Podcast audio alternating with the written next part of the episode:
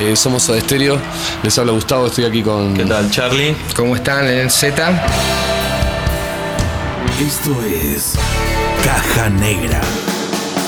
Con Juan Carlos Cabrera y Javier Vázquez. Caja Negra. El podcast. Llegó la hora, el minuto, segundo, instante.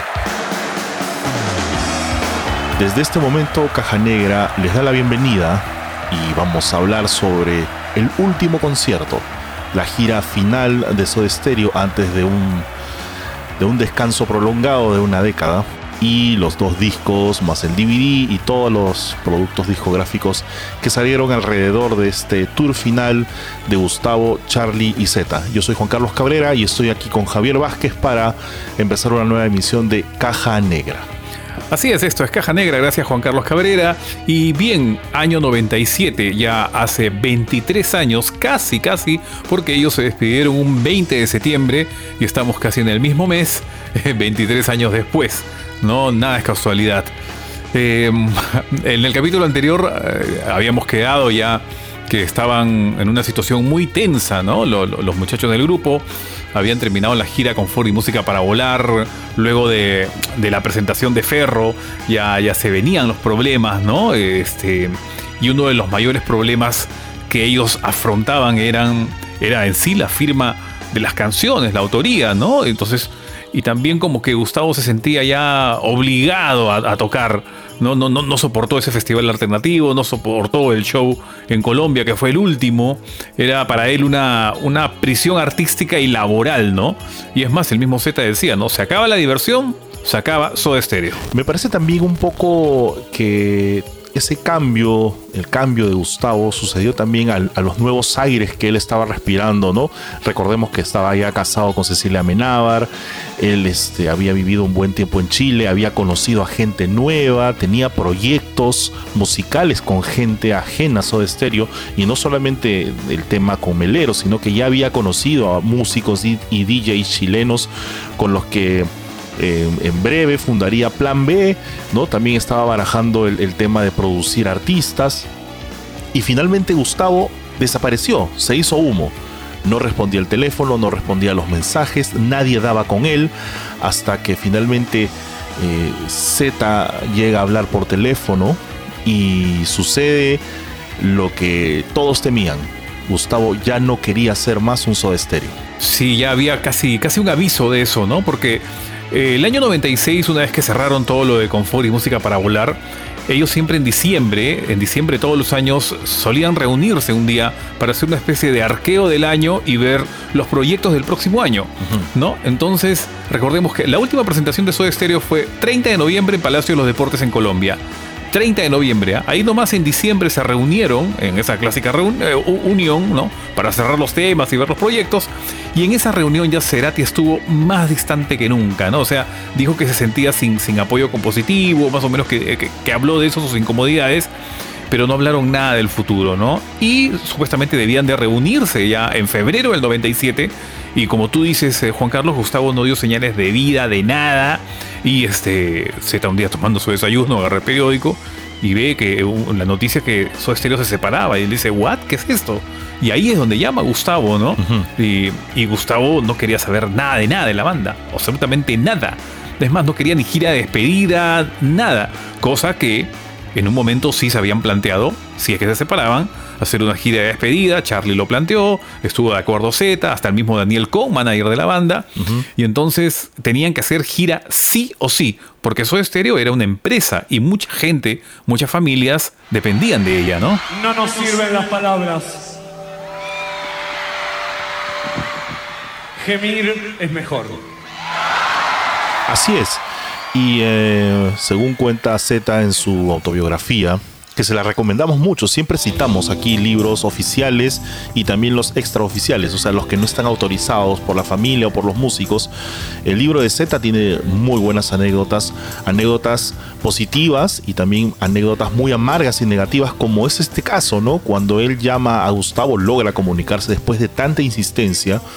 Y Z cuenta que, que, le propuso de la forma, eh, de forma de colega de banda, de forma de amigo, y simplemente al final le tuvo que rogar, ¿no? Dice casi con lágrimas en los ojos de que no no termine con la banda, ¿no? Porque muchas veces se han comparado las bandas de rock o estas asociaciones musicales se han comparado con los matrimonios, ¿no? De parejas.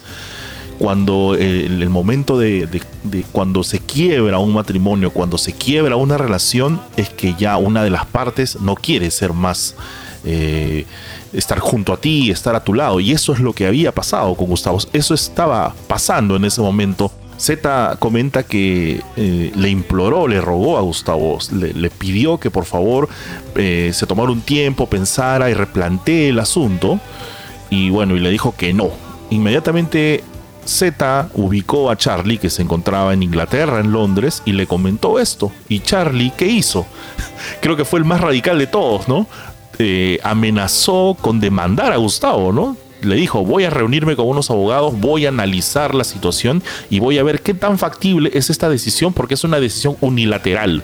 La ha tomado únicamente Gustavo y nosotros dos no queremos, no queremos terminar con la banda. Además, como explica Javier, tenían todo un compromiso con un grupo de gente que dependía de ellos, porque Soda era una empresa, tenía un montón de gente que vivía de ellos o que percibía un sueldo, que percibía ciertos beneficios sociales y a los cuales tenían que liquidar si es que la banda se acababa. Entonces finalmente se reunieron con Gustavo y él aceptó hacer la gira con muchas condiciones, ¿no? Sí, qui- quien precisamente lo llega a convencer es Daniel Kong, ¿no? Como manager hizo muy bien su papel, ¿no? Una, una gran labia, como decimos en Perú, una, una verborrea de aquellas. Y este, Daniel Kong convence a Gustavo y Gustavo pone esas condiciones, ¿no? O sea, tiene que ser gira muy corta y poquísimas ciudades, con los dedos de una mano. Y entonces aceptan y, se logra preparar esa gira, esa gira que eh, comienza un 30 de agosto del año 97 en la Ciudad de México. Hacen tres presentaciones en México. El primer show de México fue un show muy triste. Eh, la verdad, en el, fondo, en el fondo no es que se odiaran, ¿no? Sino que era incómodo estar juntos y, y saber que se iban a despedir, que no se volverían a ver, ¿no? Y es más, este, para ese show de México que se iniciaba en agosto de 97, Charlie declaró, ¿no? O sea, estaba tocando en la Ciudad de la Furia y me puse muy mal, porque en ese momento yo pensé que cada tema que terminaba ya no lo tocaría nunca más en mi vida, pero en el momento logré revertir eso. Yo promoví la idea de pasarla bien y tenía esto que convertirse en una fiesta, ¿no? Así es. Y, y en sí ese fue el acuerdo, ¿no? Debían hacer los mejores shows de sus vidas y era el último esfuerzo para, para poder cumplir con los fans y ellos quedar felices, ¿no? Bueno, no se tomen todo tan en serio, ¿no? Así es, y luego de que Daniel Con convenciera a Gustavo, reuniera a la banda, la banda se pusiera de acuerdo y fijaran una cantidad mínima de shows, eh, iba a ser una gira bastante corta y con, con escenarios grandes para poder eh, presentarse ante una gran cantidad de público. El primero de mayo del 97, la banda suelta un comunicado oficial a todos los medios eh, confirmando su separación. ¿no? Eh, ya fue una noticia de orden regional. Todos los medios informaban sobre la separación de Soda Stereo porque estamos hablando de la banda de rock latinoamericana más importante, ¿no?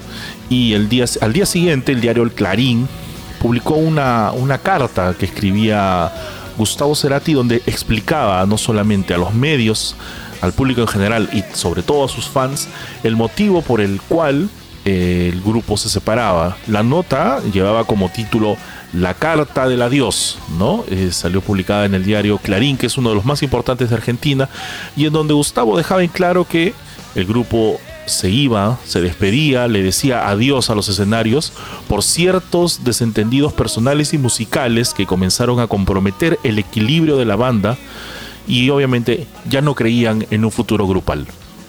No sé si lo dijo a título personal, no sé si toda la banda compartía ese espíritu, pero lo cierto es que el desencanto comenzó desde Gustavo, ¿no? Lo ya hemos analizado esta situación desde algunos o dos o tres capítulos anteriores, ya veíamos que la cosa iba cuesta abajo a nivel de relación personal, a nivel artístico todo iba de maravilla como siempre, pero en el interior ya la cosa estaba muy débil. Una lástima, ¿no? Una lástima verdaderamente todo lo que estaba pasando, todo este final de una carrera exitosa, brillante, ¿no? Y que cada vez iba creciendo, creciendo más, ¿no? Entonces, eh, lamentable final y todo mundo sabe que en el mundo de la música las bandas siempre se separan, pero siempre uno tenía la, la ilusión de que alguna vez se junten, ¿no? Pero bueno, en fin, eso ya otro capítulo más adelante pero ahora estamos viendo lo que sucedía en ese momento, en 1997, y entonces comienza la producción nuevamente a ver cómo podían hacer esa gira de despedida, y nuevamente le encargan, le encargan la, puesta en escena a Eduardo Capilla, ¿no? Y entonces como cuando como comenzaba a alucinar, sí, por acá, por allá, pero Z como que le baja los humos y le dice, verdaderamente no, tenía que ser una gira este, no muy cara, ¿no? La cosa era verdaderamente... Bastante austera. Claro, la cosa era ahorrar, ¿no? Y generar dinero para todos en sí, porque de esa gira iba a salir la, liquidación para todo el mundo, ¿no? Este, por eso, y para ellos también, ¿no? para ellos, para, para, hacer un poco de fondo, ¿no? De caja chica, de caja fuerte. Y, y por eso que de verdad no hubo casi nada de fondo, más que una tela gigantesca blanca, ¿no? No había ni luces especiales o efectos fuera de serie, ¿no? Solo el gran telón de fondo que recibía las proyecciones de video y por momentos se ponía de diferentes colores. Nada más, nada del otro mundo. Es más, si logras ver, este, Juanca, en el video del, último concierto de River, atrás Charlie tiene una sábana toda descuadrada, ¿no? Muy, muy mal puesta, que pasaban los minutos y se va descuadrando, derritiendo. Tú que has, tú que has este, visto a Soda Stereo en, en muchos momentos de tu vida y en muchas giras y en muchas situaciones distintas, eh, ¿en, qué, ¿En qué lugar, digamos, de producción, no, no emotivo, porque este, este, el último concierto es un show hiper emotivo, pero ¿en qué lugar de, una cuestión técnica de producción ubicarías tú el último concierto? De producción, no, a media caña. Ah, sí. O sea, a, mitad de tabla. Sí, no, no, no, no me gustó mucho. O sea, sí, se ve impresionante las imágenes que proyectaban, todo pero no, yo creo que la gira animal se lo llevaba de encuentro en cuanto a impacto, monstruosidad y producción, ¿no? Ni qué decir de Me Verás Volver también. Ah, no, pues ese ya pues, fue después, ¿no? O sea, definitivamente el Me Verás Volver fue lo mejor, ¿no? La, mejor gira, la, mejor, la mejor serie de presentaciones, ¿no? Entonces yo creo con que... Razón en el, con, razón en el DVD del último concierto no hay, tantos no hay tantas tomas panorámicas, ¿no? Todo siempre es primeros planos, este, por ahí movimientos de cámaras, pero se logra ver muy poco de lo que, de lo que tenía el fondo, ¿no? las proyecciones y estas telas, sábanas que, que tú mencionas, incluso este, se han excluido bastantes canciones, no entiendo por qué se excluyeron varias canciones, por ejemplo en Remolinos, que es donde se cubría el, el, escenario, se cubría, ¿no? O sea, la gente no llegaba a ver a los músicos porque ponían como una especie de tela encima de ellos, tampoco se ve eso. Entonces yo creo que por lo menos esa parte es la mejor de todas, ¿no? La, mejor de todo el show, pero no existe un registro visual oficial de eso. Sí, no hay, no hay unas tomas más abiertas del show de River en ese aspecto. Sí recuerdo muy bien, obviamente, este, que habían dos pantallas a los costados, derecha izquierda, como todo show, ¿no? Pero, hay un gran pero, en el video, en el DVD, no se logra captar con calidad las imágenes proyectadas en las pantallas y en las pantallas de los costados. O sea, recordemos que la sábana de fondo, por decirlo sábana o ecran o lo que quieran, estaba de fondo del escenario y a los costados del mismo escenario, ¿no? Que cubrían los parlantes y más al costado recién estaban las pantallas. Entonces esas sábanas de los costados hacían que la proyección se vea gigantesca. Y esas proyecciones de imágenes se pueden apreciar muy bien en el booklet de los discos del último concierto. Claro, claro. Correcto. Exacto. Tú ves muy bien, dices que espectacular, qué bien. Pero cuando ves el DVD no ves nada de eso. Porque el DVD, la cámara no capta absolutamente, lamentablemente, nada de esas tomas panorámicas que podría quizás haberse apreciado mejor, ¿no? Pero en fin, es, lamentablemente no hubo mucho tiempo de preparación, no había dinero para ello, y entonces el, motivo más que todo era sentimental, la despedida y generar un poquito de dinero para los años venideros y de vacas flacas, por decirlo así, ¿no? Pero en medio de toda esta situación, que debe haber sido una situación bastante agridulce, porque no sé cómo comparar eh, esto de, de, despedirse en tiempo real a una cuestión más humana de relaciones de personas. No es como decirle a, a tu, a tu esposa o decir, no sé, hagamos el amor por última vez o salgamos a comer por última vez o no sé, besémonos por última vez. no sé cómo decirlo, ¿no? Encontré una analogía así parecida. Pero, pero sucedió algo muy interesante que quedó para la posteridad y de que muy pocas personas hablan, ¿no? Que Soda Stereo grabó una canción más su última canción, o sea, la última vez que Gustavo Zet y Charlie entraron a un estudio, que fue Supersónico, para registrar una canción. Que no fue una canción original de Soda Stereo, sino una versión del grupo Queen, que ahora, que luego fue incluida en, el tributo de, no recuerdo bien el nombre, tributo latinoamericano Queen, donde también está Fito Páez, Pelado, sale Sintec, el general, o sea, una mezcolanza de artistas, pero pucha, la mejor canción es la de Soda Stereo, ¿no? Que es Someday One Day, conocida por todos como Algún Día. Sí, precisamente es este. El título del disco es horroroso para mí, ¿no? O sea, eh, bueno, tributo a Queen se llama Los Grandes del Rock en Español. Ese nombre, sí. un nombre infame realmente para, para, tremenda producción. Pero eh, lo, lo, bueno que tú dices es que comenzaron a ensayar ahí como un mes o aproximadamente un poco más de un mes para esta serie de presentaciones. Y Z cuenta que precisamente todo estaba muy bien, musicalmente iban bien, ¿no? Y es en esos días que llega esa propuesta de Queen para hacer el cover de Sunday One Day.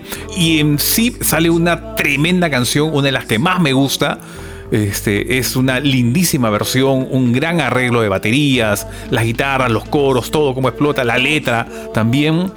Y, qué loco, ¿no? Porque no solamente era eso, porque ya meses atrás, previamente habían tenido también la intención de grabar el tributo a Kiss que habíamos comentado la vez pasada, ¿no? Claro. Y Z dice que ya habían elegido una canción, que era la canción Bet. Claro. ¿No? Pero nada de nada, no hicieron nada. Y em, a futuro, ¿cómo es, no? Gustavo declaró luego que esa canción, algún día, de Queen, fue una de las cosas más tortuosas que hizo en su vida. O sea, odió ese momento. Increíble, ¿no? O sea, a pesar de que personalmente me parece un excelente cover, ¿cómo puede ser que Gustavo haya odiado ese momento? y sobre todo el proceso creativo. ¿Te imaginas de crear la base, de, la dirección de Gustavo Siga, toca así la batería? ¿no? Porque me imagino que primero comienza con una base más plana y después ya comienzan los arreglos hasta la parte final, ¿no? Y esa letra definitivamente que era la más premonitoria de todas, ¿no? Totalmente, ¿no? Totalmente. Tanto así que luego fue elegida para abrir la gira de reencuentro, ¿no? o sea, se compraron la revancha.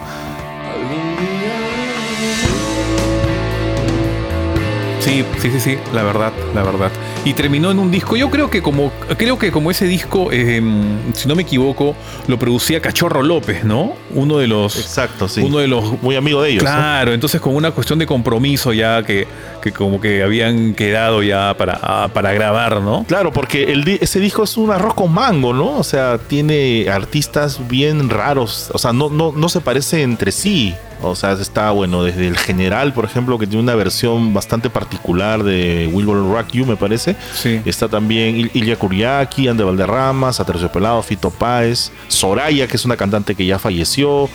Eh, y otra gente que no, no, no, no identifico. Sí. Es un disco que es bien difícil de conseguir ahora, porque en, su momento lo veía en todos lados, pero ahora es muy raro de conseguir, sobre todo es, tiene un valor histórico, porque ahí está la última canción grabada por Soda Stereo. Sí, felizmente, tú la tienes, yo, la tengo también, ¿ah? Tú la tienes, ¿no? Sí, sí, lo conseguí hace unos años atrás en un mercado de pulgas, ahí refundido, pero ahí está, ya lo conseguí lo conseguí. Para cerrar un poquito el tema de ese disco, tengo que decir que una, aparte de la de Soda Stereo, mi versión preferida es la de Antonio Vega, el español que ya lamentablemente falleció de día de que no volverán. Me parece uno de los mejores covers de ese disco, sin duda alguna, ¿no? Ah, bueno, pero esa canción también es fantástica, pues, ¿no? La versión de Queen es lindísima, lindísima Y bueno, esto, este, este ambiente este, este, ambiente, vamos a decir como que estuvieran preparando ya su velorio entierro, una cosa así, ¿no? Pero se habían tomado de una forma ya más profesional, entendieron de que no podían arrastrar sus sentimientos negativos hacia el público y tenían que mostrar un show porque finalmente Soda Stereo era una maquinaria sobre el escenario y no podían despedirse transmitiendo algo que nunca fueron, ¿no? Porque la, banda siempre fue un motor muy bien aceitado sobre el escenario. Entonces decidieron eh, ampliar, este, ag- agrandar a la banda, ¿no? O sea, invitar músicos eh, para que mm, giren con ellos en toda la gira. Obviamente el primer elegido fue Tweety González, que es socio de ellos, socio creativo, estuvo involucrado desde Languis hasta el final, ¿no? Y también eh, convocaron a Axel Krieger, ¿no? Como multiinstrumentista. Yo no ubico la carrera de él, no sé si tú lo, reconozcas. Y también, bueno, estaba Alejandro Terán, que también era amigo de Gustavo, ¿no? Hizo los arreglos de cuerdas de Sueño Estéreo. Y luego trabajó con Gustavo en su carrera solista también. Entonces tenían estos tres músicos que giraron con ellos en toda la gira del último concierto. Le- Les voy a presentar a los especialistas. Axel Krieger y Alejandro Terán. Y lo, lo bueno de Terán es que desde ahí comenzaba ya la relación con Gustavo y trabajaría en un futuro, ¿no? Este, qué, qué increíble, ¿no? Terán ahí tú lo veías todo peladito, flaquito. Y ahora has visto el look que se maneja Terán, ¿no? Sí, tiene un look bien locazo, sí, ahora. Una barba gigante, ¿no? Increíble. Sí, sí, sí. Bueno, Terán hizo los arreglos de Verbo Carne, ¿no? Fueron a grabar Abbey Road con Gustavo, o sea, todo un lujo, ¿no? Claro, y es el que hizo también los 11 episodios sinfónicos, pues, ¿no? Mm, por supuesto, él es el director de, de todo ese proyecto. Y, y bueno, la gira en sí, la gira del último concierto, es una gira bastante pequeña, ¿no? Es la más breve de, de la carrera de Soda Stereo. Contabilizamos alrededor de siete fechas, si no me equivoco. A ver, tenemos México, Palacio de los Deportes, dos fechas ahí. Tenemos uno en Monterrey, tenemos otro en el Polígono de Caracas, en el Estadio Nacional de Chile y en eh, River Plate de Argentina. Seis fechas, muy breve la gira, ¿no? Sí, bre- brevísima a, gusto y a pedido de, de Gustavo, ¿no? Y qué loco, ¿no? Porque en, en esos ensayos, mientras salía la canción de Queen, este. mm, eh, que duró más o menos un mes, ¿no? Eh, Z recuerda que ya en el último ensayo tenían tantos equipos que tuvieron que salir de Supersónico. O sea, los primeros ensayos fueron en Supersónico. Y es más, en el DVD Sí. Hay una toma ahí de Primavera Cero, en donde están todos chiquititos ahí reunidos tocando, pero después cuando fueron invitando a esos músicos que tú mencionas, ya eh, no, no había espacio y tuvieron que irse a la discoteca de Dr. Jekyll, Claro. ¿no? Y cada uno ya tenía un set gigantesco, ¿no? O sea, aparte de los músicos invitados y los teclados de Tweety, ya eh, cada uno tenía su set eh, de pedaleras, la batería gigantesca de Charlie. Claro, claro. Y qué, qué diferencia que hace 15 años nomás ellos ensayaban tranquilamente en la salita de Charlie Alberti. En un cuarto. En, un, cuarto, ¿no? cuartito, ¿no? Y ahora tenían que alquilar una discoteca para sus ensayos finales. Bueno. Eh, es la manera como crecieron, ¿no? Sí, claro. Si tú ves, por ejemplo, las, la- los complejos ensayos donde practica YouTube o los Rolling Stones para sus giras mundiales, o Kiss, ¿no?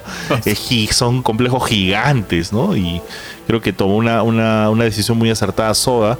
Y de esos, de esos eh, ensayos se desprendió un pirata, ¿no? Que estuvo circulando a partir del 98 y ahí los años posteriores, que se llamó El Último Ensayo. Era un, un disco doble donde se podía escuchar el repertorio completo del último concierto.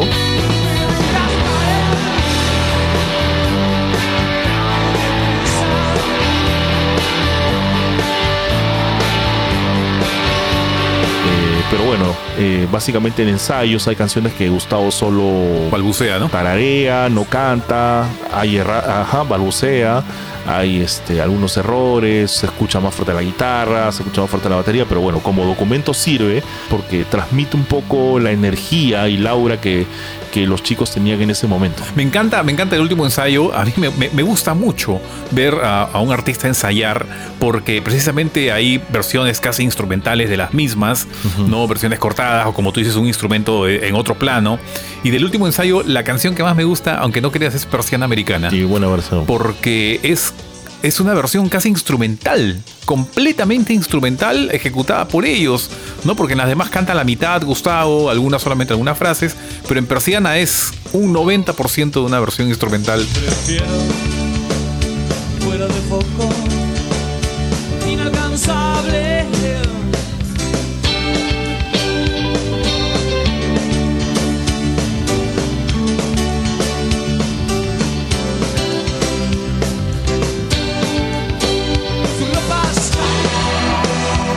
escucharlo. A veces creo que he escuchado más veces el último ensayo que el último concierto.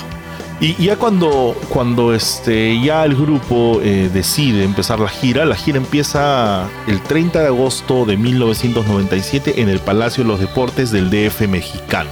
¿no? Eh, ellos vendieron las entradas en una forma muy rápida, así que ahí sí aceptó Gustavo hacer una segunda fecha, porque como sabemos, México es un país gigante ¿no? Y es donde Soda Stereo finalmente logró la ansiada internacionalización, como se dice este, esta frase cliché, y em, logró transformarse en un monstruo del rock latino.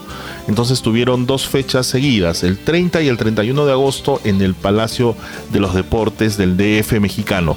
Julieta Venegas, muy jovencita en ese momento, y el grupo Azul Violeta, que era un grupo bastante chévere, ¿no? Creo que ya no existe, eh, abrieron el show. Sí, la gira continuaría eh, luego, también en el mismo México, el 2 de septiembre en Monterrey, en el auditorio Coca-Cola. Ahí creo que no, no tuvieron eh, teloneros. Pero para esa gira, lo, simpático, Juanca, era, ¿sabes qué? Que habían vuelto a llamar a Alfredito Lois. Claro, por supuesto. Alfredo Lois regresaba a Soda Stereo ya para encargarse de las grabaciones de los videos de toda la gira. Y lamentablemente ya para ese año 97 Alfredito ya estaba muy enfermo. Él editó todo el video de HBO, ¿no? el que salió eh, por cable, pero lamentablemente jamás pudo ver el estreno, ¿no? ya que él falleció ahí nomás en febrero del 98. O sea, fue el último trabajo de Alfredo Lois fue con Soda Stereo, ¿no? Increíble su historia. Y para muchos definitivamente fue un cuarto soda, pues. Exacto.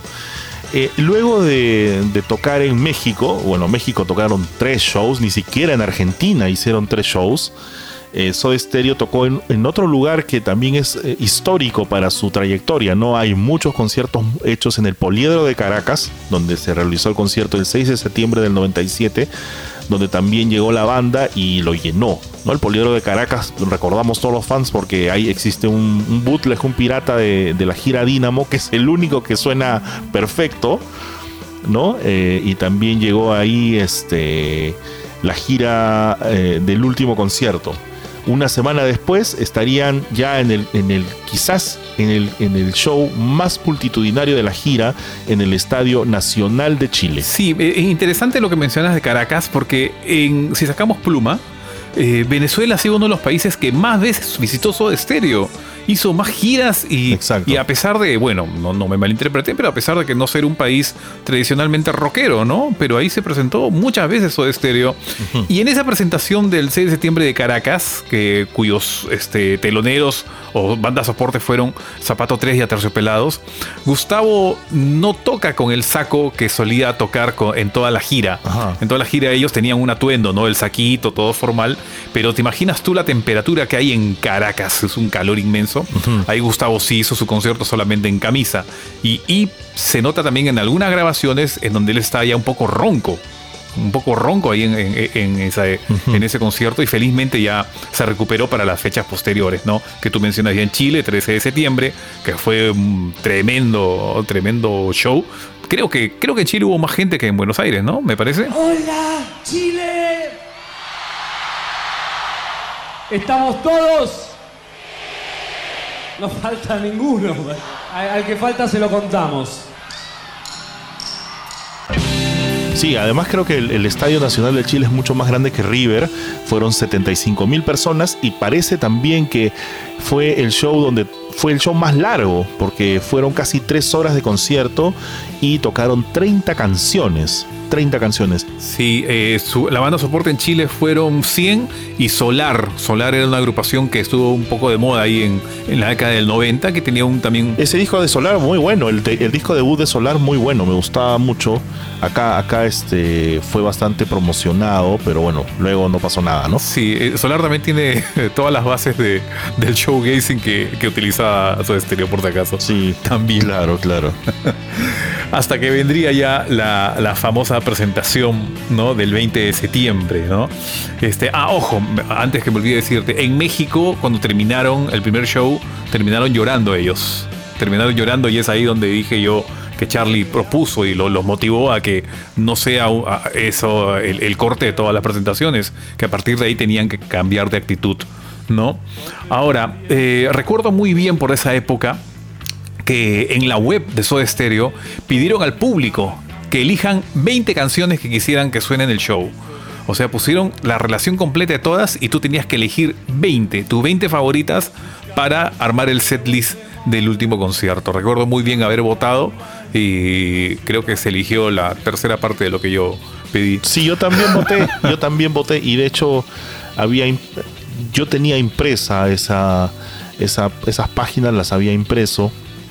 Estamos hablando del año 97, ¿no? O sea, el año 97 es la prehistoria de Internet, en el Perú sobre todo, y, eh, y- y- y ver, la- y ver que Soda Stereo te daba la oportunidad de elegir su setlist, era, te sentías parte de, ¿no? Sí. Yo no sé hasta qué punto, hasta qué punto obedecieron ese, ese, ese mandato de los fans o ese deseo de los fans, pero eh, ya comenzaba el tema de la interactividad en el, o sea, ya había comenzado eh, lo que había comenzado en Confort y Música para Volar. Eh, ofreciendo este en Headset CD, ahora se trasladaba al tiempo real con la gente para que puedas elegir las canciones del setlist que luego en el mundo lo hicieron, por ejemplo, acá Metallica llegó con una gira que se llamaba By Request, donde uno podía elegir las canciones y al final este yo me acuerdo haber elegido entre 15 o 20 canciones y tocaron casi 10 que yo elegí, ¿no? Por eso Metallica dice que la mejor el mejor show de, esa gira fue el de Lima, porque se eligieron las mejores canciones. Entonces, ¿qué cosa más se vio a nivel tecnológico en ese show? Fue la transmisión, ¿no? La, la transmisión del show en vivo, hablando en el año 97. ¿Te imaginas cómo sería una transmisión de internet? Se usaron, eh, según comenta Charlie, varios servidores. ¿No? Varios servidores que se, se interconectaron en toda Latinoamérica. Eran 18 servidores eh, instalados en, en- en varios países, ¿no? En Colombia, en Chile, en Venezuela, en Perú, en Ecuador. Pero aún así no pudieron resistir la, la cantidad de personas conectadas, porque en su pico máximo se conectaron 100.000 personas lo que hizo lo que hizo que le diera patatús pues a estos, a estos servidores y muchas personas no pudieron ver no se colgaba el video este se, mm, se volvía muy lento. Y en ese momento pues ver un video en vivo cómo sería no yo no tengo no tengo recuerdo no sé tú eres más tecnológico que yo tienes más acercamiento a ese tipo de experiencias. Tú llegaste a verlo ah no bueno tú estabas en el concierto en, en River qué estoy qué estoy diciendo Pero sí, Pero, bueno, qué tal habrá- Pero sí, yo, yo soy- al menos que soy más antiguo también. Este, mira, imaginemos que en esa época no existía YouTube, obviamente, ¿no? Entonces, no es como ahora que tú puedes ver un concierto en YouTube y hay millones de personas conectadas, ¿no? Y ahí ver un video, yo recuerdo muy bien, casi se repetía la experiencia de la rock and pop. El video, por si acaso, no lo veías en pantalla completa. O sea, si querías lo agrandabas en pantalla completa, pero ibas a ver un show de píxeles. El, el video se veía al centro de la pantalla, muy chiquitito, ¿no? Tenías que verlo a, a tamaño teléfono, más o menos, más chiquito, y lograr ver algo y escuchar a una calidad también no tan buena, ¿no? No, no era la calidad que ahora tenemos también en los streamings, ¿no? Entonces hace 23 años era una experiencia, me imagino, algo heroica y caótica lograr ver una transmisión de streaming, pero Soda Stereo lo hizo y todos sabemos que es siempre gracias a Charlie Albert. las aventuras cibernéticas de Charlie Alberti. Que dice que ¿no? Microsoft lo felicitó, ¿no? Porque fue como una, como un hito en la tecnología. Y bacán que, que haya utilizado eh, las influencias que tenía por ser un, un integrante de Soda Stereo para conseguir todo esto, ¿no? Y acercar a la banda. O sea, cuando ah, por eso es, es- volvemos a hablar del tema de, de, de- de quién era el líder, de quién era el que hacía más cosas, de que este, yo soy el que más cosas hago, etcétera. Soda Stereo es un trío y es un triángulo. Seguramente Gustavo hacía las canciones, las componía, Charlie Z le su- sumaban su talento y hacían el producto final.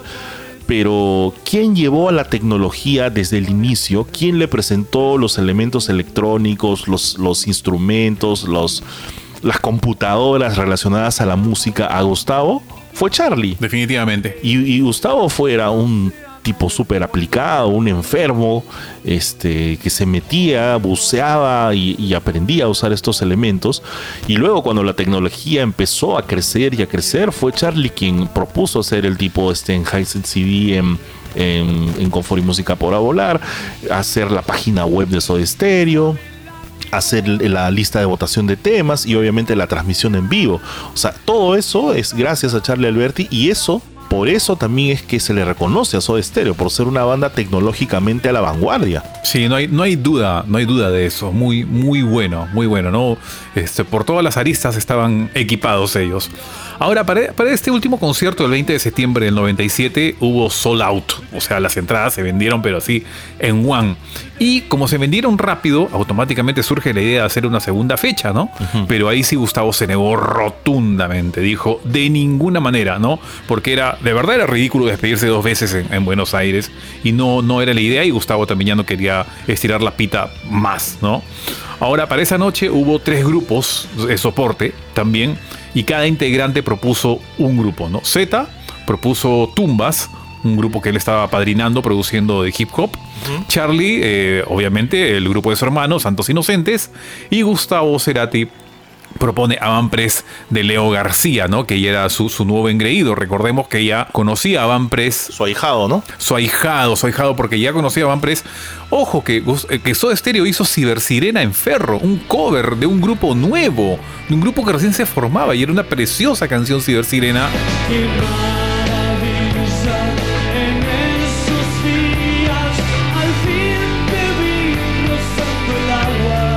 Luego invita a Leo García para el disco de Nicole, la chilena que produjo. Leo García hace un tema de Nicole.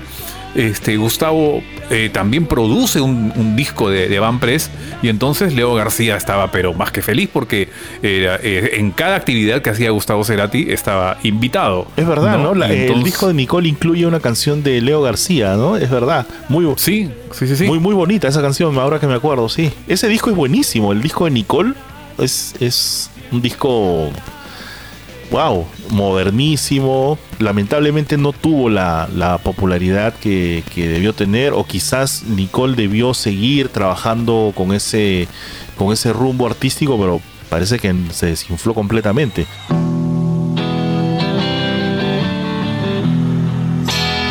Pero bueno, volviendo al tema de, del último concierto era el 20 de septiembre de 1997. El estadio de River estaba ardiendo de público. Era la primera vez que Soda Stereo tocaba ahí.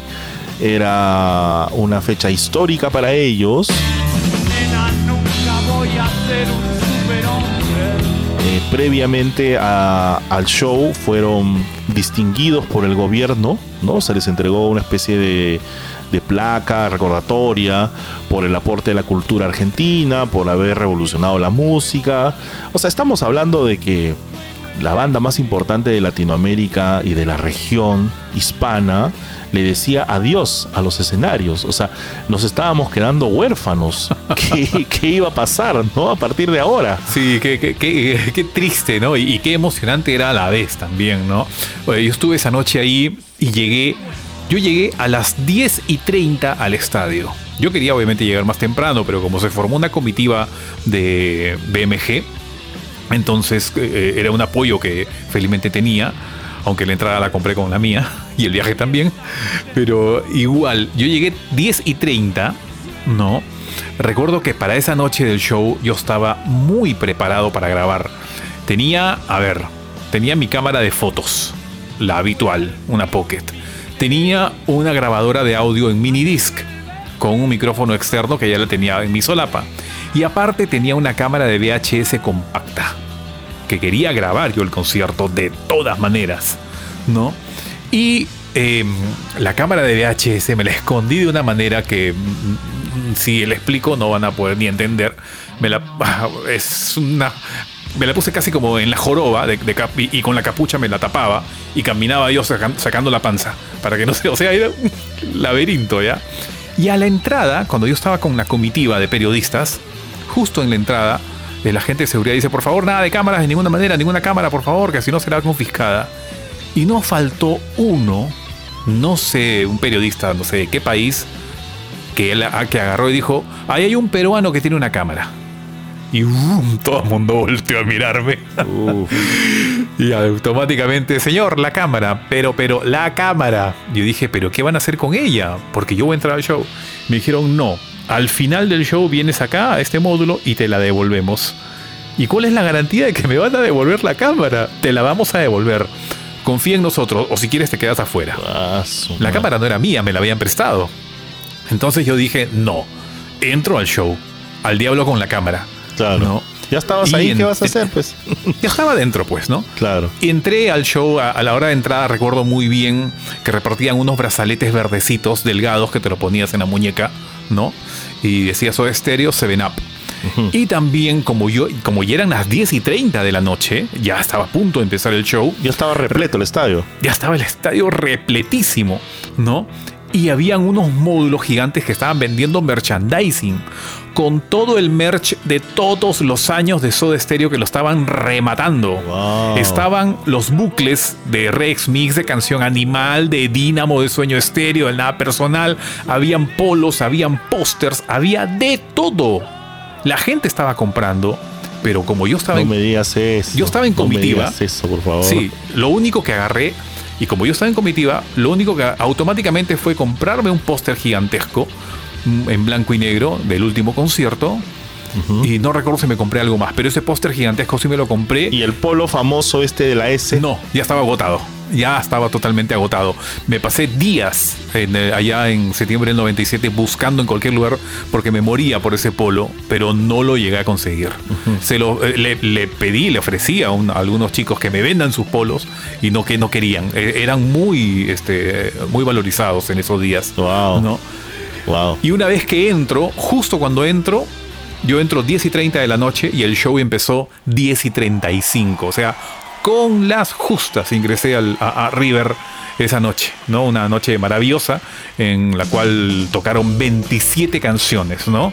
Pero en este capítulo del podcast vamos a, a comentar rápidamente eh, las canciones que salieron en los discos, que fueron solamente 22, en dos discos, ¿no? El último concierto A y el último concierto B.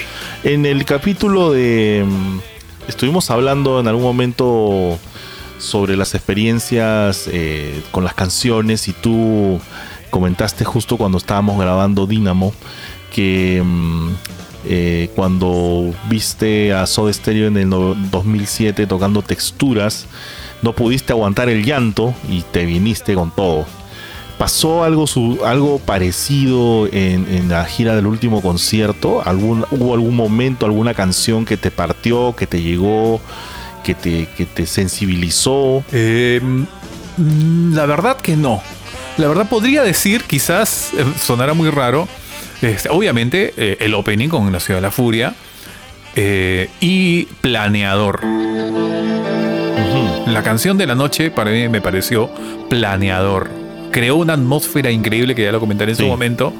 Pero sí me pareció increíble, increíble esa de ahí, ¿no? No, eh, quizás no, no está, aunque no lo creas, aunque no lo crean, no está dentro de mis shows favoritos el último concierto. ¿Por qué? Por una cuestión muy simple. No me gustó el sonido. El sonido me pareció toda la noche saturado. O sea, parece que el sonido no se abastecía para todo el concierto. Y no sé, pues Taberna le habrá metido el queso hasta 10 al máximo. Y ya eh, llega un momento que distorsiona el sonido. Entonces, cuando el sonido está distorsionado, no disfruto en ninguna manera un show. No hay forma. Wow. Y yo, al menos particularmente, sentí que el sonido estaba ligeramente saturado. Ahí, eh, Es mi percepción, ¿no? Hay gente que puede decir que fue el mejor sonido del mundo y de la historia, ¿no? Pero particularmente no me gustó mucho. Y bueno, el CD, el último concierto A, empieza con En la ciudad de la furia. Sin embargo, el show no empezaba con esa canción. Empezaba con un video que ellos titularon Ecos y que era una especie de eh, mini documental que mostraba muchas de las mejores, muchos de los mejores momentos de Soda Stereo, ¿no?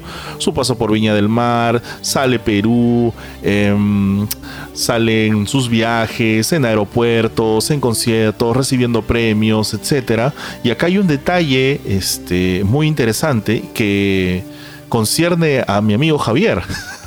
Porque Javier aparece en ese video, ¿no? O al menos su nombre. Sí. Porque hay una persona, hay, hay una persona que, que grita ahí eh, una arenga hacia Zeta Bocio, que es este un, un amigo nuestro que se llama el Búho Carrión, que es súper fanático de Soda Stereo, pero sobre todo súper fanático de Zeta Bocio, que le dice, no, Z, no te vayas nunca, adiós, una cosa así.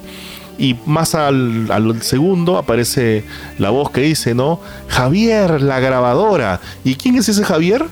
Acá, presente. Javier presente. Vázquez, pues.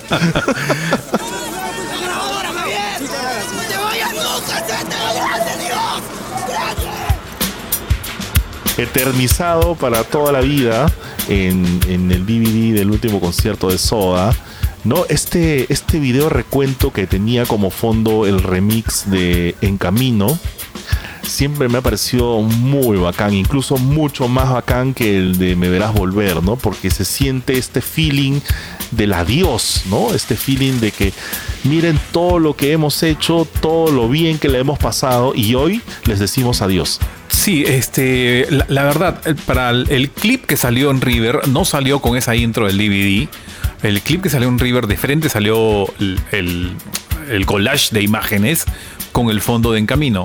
Pero esa intro que con la que inicia el DVD que tú has mencionado, del laberinto, de la gente, de la cámara moviéndose, es cuando Soda Stereo vino a Lima en el año 95 y fue la bienvenida en el aeropuerto Jorge Chávez, ¿no?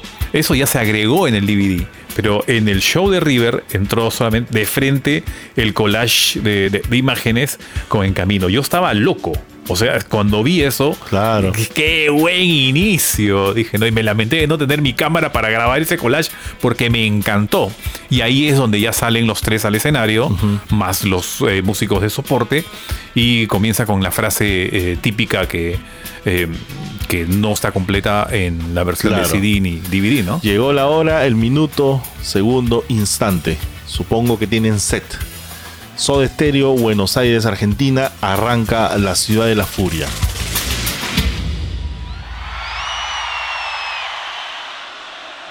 Cómo se agrandó la familia. Hola. Llegó la hora, el minuto, segundo, instante. Supongo que tienen sed. Soda Stereo, Buenos Aires, Argentina. Una versión bastante competente. Muy buena versión. Una de las mejores versiones que existen de esta canción en vivo, ¿no? Sí, para mí es este, una versión potente, poderosa. Creo que mejor elección no hubo para poder em, iniciar este show histórico.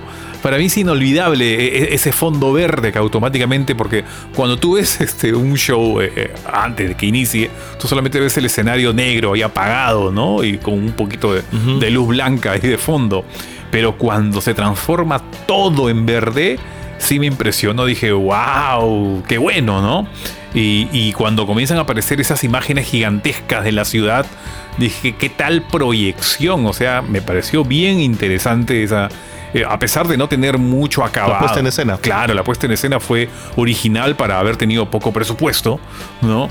Y esa interpretación de, de, de Ciudad de la Furia me parece precisamente eh, le hace le hace mérito al nombre, ¿no? Me parece una versión muy furiosa, ¿no? Como que Gustavo la interpreta con rabia, ¿no? Con verdadera furia, ¿no?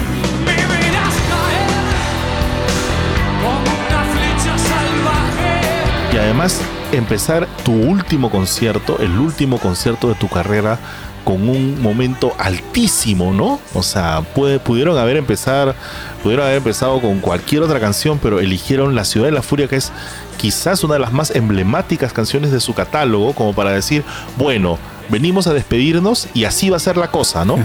Sí, y, y todavía dice, ¿no? Están preparados para una noche larga. Claro. Y yo dije, wow, qué bien. Yo me imaginaría que el, el show duraría máximo dos horas, pero no las dos horas y media que duró aproximadamente, ¿no? Y recuerdo que había una pelota ahí dando vueltas al inicio que pimponeaban y después no sé si la reventaron, no sé en qué terminó esa pelota, pero había una, una gran pelota que eh, era muy, muy, muy divertido ver eso, ¿no? En, en este inicio con Ciudad de la Furia, una buena interpretación, un, este, un, una ejecución de guitarra también memorable, ¿no? Buen opening, definitivamente para este disco A, anaranjado, el último concierto.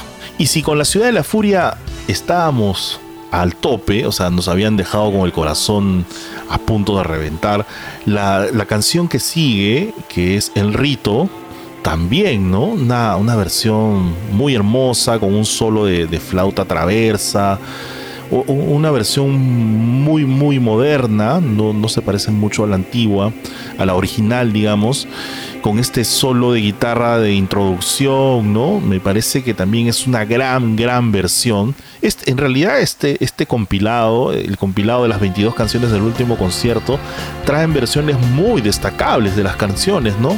Creo que hay un par, o sí, a lo mucho un par que yo te puedo decir no, no están bien, pero, pero la gran mayoría cumplen el cometido de transmitir este, este sentimiento de despedida de la banda. Soy un profanador. Sí, a mí me sorprendió que interpreten el rito como segunda canción porque es un tema lento, ¿no? Entonces, si tú estabas con toda la rabia, toda la emoción de, de, del inicio, y así como hacen sus propios discos, ¿no? Canción Animal, uh -huh. Dínamo, ¿no? Este, los, do, do, donde las dos o tres primeras canciones están ahí eh, eh, en un ritmo, en, eh, en, una velocidad que te mantiene. En cambio, acá el rito como que boom, se desinfló la cosa en el concierto. Aunque, aunque no tanto, no tanto, porque recuerdo muy bien que cuando interpretaron el rito, los chicos ahí adelante encendieron una bengala una bengala roja y comenzaron a bailar, a hacer pogo, sí, sí, ¿no? sí. Para, para, una canción lenta, ¿no? Pero imagínate, ¿no? Y así como no me olvido el fondo verde de Ciudad de la Furia, acá no me olvidaré nunca el fondo rojo para el rito, ¿no? Entonces, este. Uh -huh. Es una versión diferente, como tú decías, que tiene flauta y también hasta violín tiene, ¿no? Está bien, me parecen buenos los arreglos que le hicieron a esta canción, que, bueno, como dije en su momento también, eh, particularmente ni fu ni fa, ¿no? Creo que no fue muy buena elección también poner una canción lenta para segundo tema de la noche. Pero en fin, ahí está, le, le gustó a la gente y, y fue una muy buena ejecución también, ¿no? Así es, y recordemos, vamos a ir mencionando eh, en qué países fueron grabadas estas canciones, porque si bien eh, estamos hablando del último concierto, suponemos que es el 20 de septiembre del 97, pero eh, estos discos eh, reúnen canciones grabadas a lo largo de toda la gira, a lo largo de todas las presentaciones.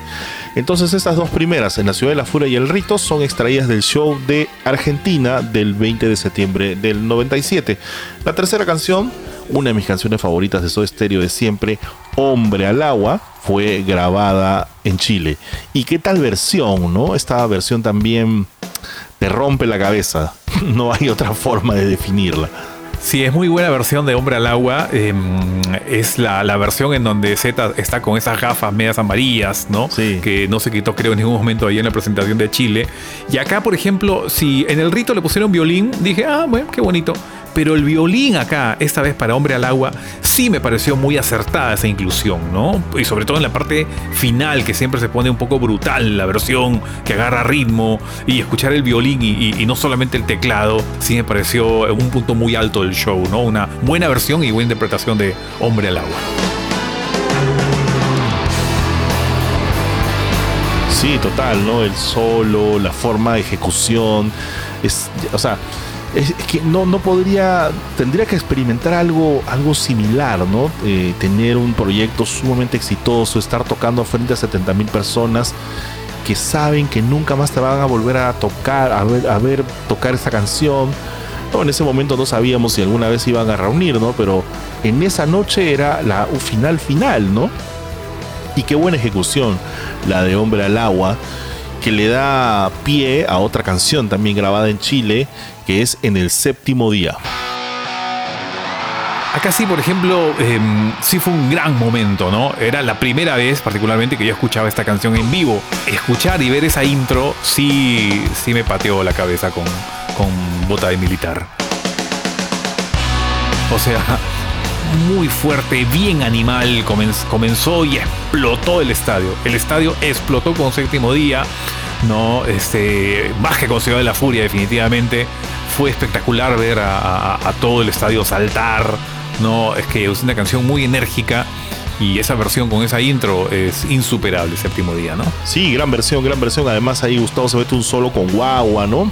Le, hacen algunas modificaciones hasta las canciones, pero sí. Y acá volvemos a, como somos Team Charlie Alberti, volvemos a, a, a reivindicar su trabajo. Gran, gran, gran chamba la de Charlie en la batería. Y como quinta canción eh, se ha elegido eh, Canción Animal del concierto del México DF. También muy buena versión la de Canción Animal, la bastante, bastante intensa, bastante psicodélica. Me gusta, me gusta. Sí, esta versión de Canción Animal es para mí muy pegada a la original, no tiene mayor mm, variedad. Eh, de fondo se escucha muy pero muy por debajo los bongos de Axel Krieger y también eh, la pandereta ejecutada por Alejandro Terán, pero muy muy por debajo. Más allá no le encuentro algún otro tipo de variación. Es una simpática versión también y acertada inclusión de ese disco de 1990, ¿no? Sí, luego regresamos a Chile para escuchar una versión sublime de Trátame Suavemente. Como lo dije en algún momento, esta me parece la versión definitiva de esa canción, ¿no? O sea, es sumamente dulce, muy armoniosa. Creo que supieron hacer una versión con, la inclusión ¿no? del acordeón. Este, creo que, como digo, la mejor versión de todas. Alguien me ha dicho la soledad se esconde tras tus ojos. Bueno, pues como ya algunos ah, habrán o recordarán, Ajá. yo me sigo quedando con la versión de- del 90, ¿no? La versión del 90 del Rex y de, y de la 9 de julio. Esa sí me parece la, la mejor versión. Esta de acá también no la desmerezco. Es una versión con bandoneón, ¿no? Este, bonita, simpática y hasta con una segunda guitarra de fondo, ¿no? Pero yo sigo eligiendo la, versión del 90. Y ojo que el orden de las canciones en donde están el disco A y, el disco B no es el orden que fueron ejecutadas, ¿ah? porque Trátame Suavemente en el set list estuvo casi al final, ¿no? Pero acá la colocan dentro del disco A, por si acaso. Así es. Y eh, seguimos en Chile porque la gente de la disquera, bueno, no sé, Gustavo, con Eduardo Vergalo, no sé con quién, quién es el que finalmente eligió el orden de las canciones, eh, colocó en el puesto 7 a Paseando por Roma, que inicia con una frase que este, remite a Pescado Rabioso, a Spinetta, el famoso Mañana es mejor. Mañana es mejor. Sí, esta, esta canción, pongamos el caso, sí me encantó. Sí me encantó verla en vivo. ¿Y sabes por qué? Porque era, eh, o sea, tenía vientos de verdad. En la parte del coro, panam, pam, panam, ahí tenía dos saxofones y le dieron un peso, o sea, un peso, ese, coro de metales. eh, le dio un, un cuerpo a la canción que no la escuché en la gira Sueño Estéreo, ni en Confort, ni en nada.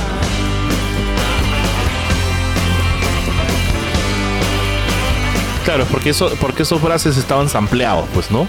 Pero una cosa es escuchar un, un saxofón así alto con, ¿cómo se llama? En vivo, ¿no? Otra cosa. No, eso sí, los saxofones en los discos tienen un sonido aceptable, ¿no? Pero un instrumento, el instrumento que más se luce en vivo particularmente, son los vientos. Claro. Escuchar vientos en vivo es otro level, o sea, escuchar una orquesta de salsa, de jazz, o, o lo que solía hacer Phil Collins en sus presentaciones, no sé, los vientos son eh, fabulosos Cadillacs, ¿no?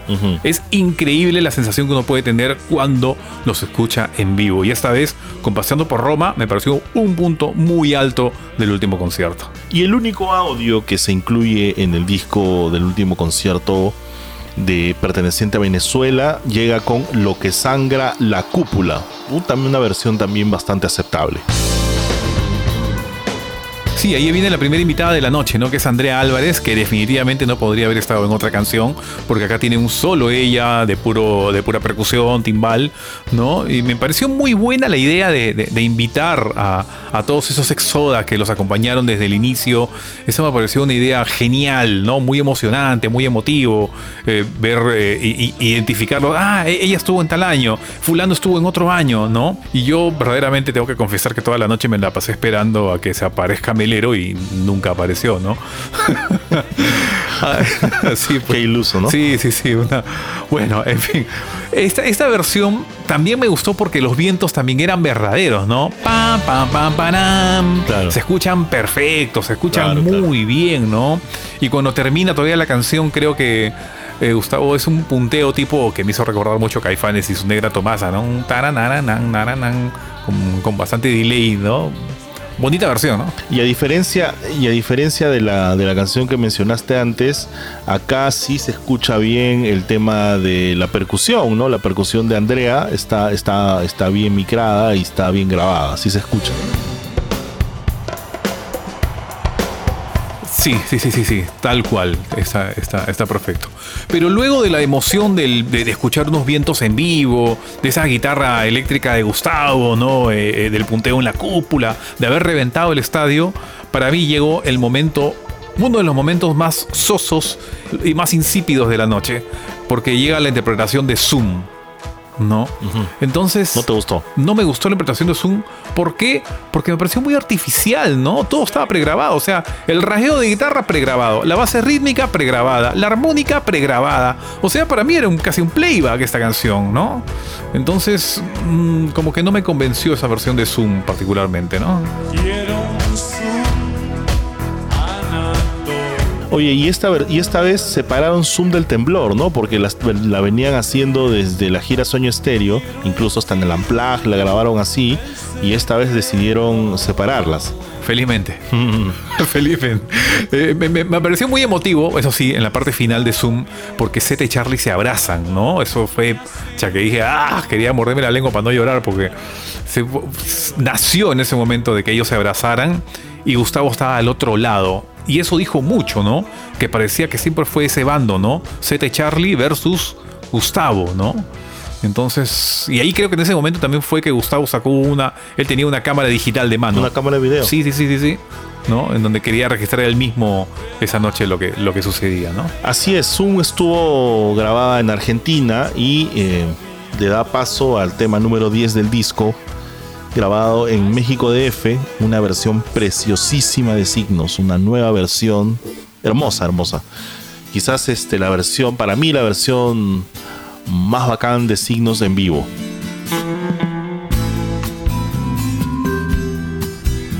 Eh, sí, este tipo unplugged, ¿no? Bien desconectada, bien acústica. El teclado lo reemplazaron por un, por un efecto xilófono, ¿no? Este, lo acompañó también un, un bandoneón. Sí, Este, hubiera, hubiera quedado perfecta Sí. en, la, en la versión del, del ¿no? Este, y particularmente. bueno, particularmente sí. Aceptable la versión. No, no me emocionó mucho, como quizás a, a ti sí, ¿no? Y, y eso es, re- reiteramos nuevamente lo, lo bonito de que dos personas conversen y comenten las canciones de un disco y de, de, de Soda Stereo, ¿no? Acá, por ejemplo, te encanta Juanca y a mí no. No me va ni me viene la versión de, de- de signos mucho, no me jaló mucho, ¿no? Oye, y el otro día nos escribió alguien, ¿no? A redes sociales diciendo, ¿no? Oye, ya, pues no se pasen hablando a cada rato que a mí me gusta, que a mí no me gusta. Deberían centrarse más en la ejecución de la banda. en realidad sí hablamos de la ejecución de la banda, pero nos parece divertido, este, siendo nosotros amigos de hace más de 20 años y, de- y que tenemos la misma pasión por Soda encontrar que hay cosas que no coincidimos y eso es lo más divertido porque Soda genera una serie de sentimientos que no necesariamente son los mismos entre los seguidores de Soda Stereo. ¿no? A mí me puede gustar, a mí me Como muchos pueden pensar, ¿no? Claro, ¿no? O sea, por ejemplo, el otro día, eh, hace dos días, hace unos días, Doble Vida cumplió 32 años. A mí me fascina ese disco. Y tengo un amigo que lo detesta, siendo seguidor de Soda Stereo, ¿no? A Mike Mantilla, ¿no? Que nos escucha siempre. Dice que no, que es un disco flaco, que suena mal, que no sé qué. Pero es un disco fantástico, ¿no? Tiene un sonido hiper internacional. Probablemente es el que mejor suena de toda la discografía de Soda, pero así es como genera esto, ¿no? Rasgaré tus. Yo recuerdo la primera vez que escuché esta versión de Signos, no sé si fue en el especial de HBO o fue ya directamente desde el CD. Entonces empezó la canción y cuando eh, siento los acordes de Signos con el xilófono, te juro que sentí un, un- sentí estas mariposas o esta electricidad en la barriga y me emocioné de tal manera y dije, wow, qué lindo arreglo. Qué lindo arreglo, ¿no? Y al final, cuando eh, hay un cambio casi al final y entra la batería de, Charlie y todo eso, me parece chévere porque eh, Soda Stereo solía ejecutar signos de la misma manera como lo hizo desde Ruido Blanco en adelante, que es una versión que no me gusta mucho, no es bastante más dark, no es más densa. En cambio esta es más, ¿cómo decirlo? Un poco más caribeña, para darle, le, tiene otro tinte, ¿no? Me gustó mucho, me gusta, me gusta. Siempre escucho esa versión. Es que te das cuenta, te das cuenta, es que por- pongamos el caso, yo, yo me quedo con o sea, particularmente pienso, Signos se hizo para ejecutarse de la manera New Wave Dark. Ajá. O sea, ¿por qué cambiarle? Bueno, hay mil, o sea, este le ha cambiado mil veces a todas sus canciones, sus versiones, ¿no? Claro. Pero como que para mí se le fue la magia. Le metieron lejía y fue otra versión. Y por ejemplo, el xilófono a ti te encantó. Pero para mí me pareció forzado. Dije, si el teclado original, el piano puro, que tanto le gustó a Gustavo, que lo sacó Fabián, y ese sonido de piano tanto le gustó a Charlie García, que hasta él utilizó ese sonido, y el zorrito lo cuenta, que Charlie le pregunta, ¿y qué teclado utilizaste? ¿Qué te-?" y, y el mismo Charlie se compra el teclado para utilizar sus próximos discos. Entonces para mí no, me pareció muy forzado la ejecución del xilófono.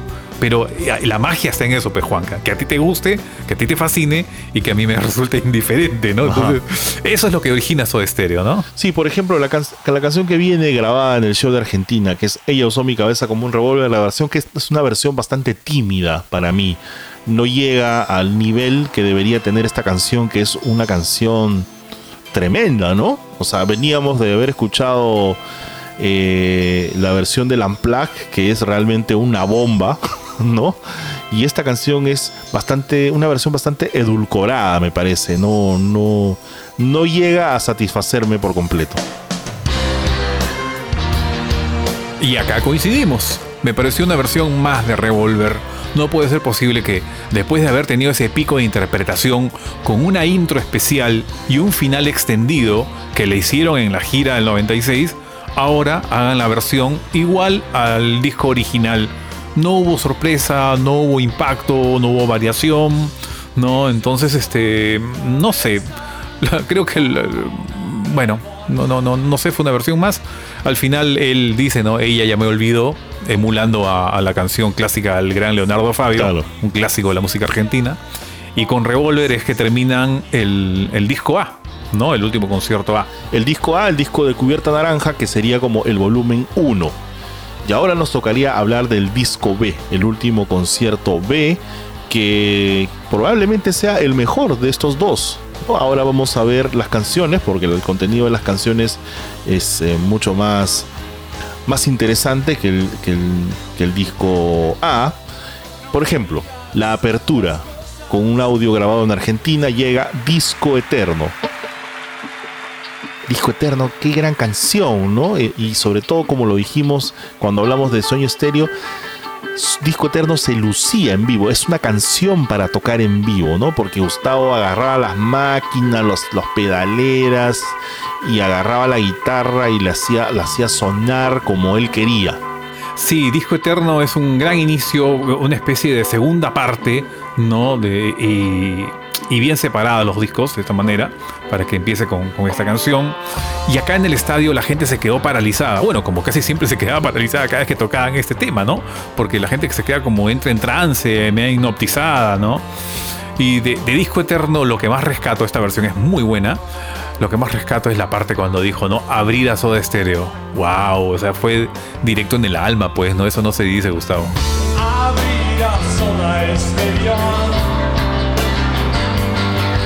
Sí, sí, claro.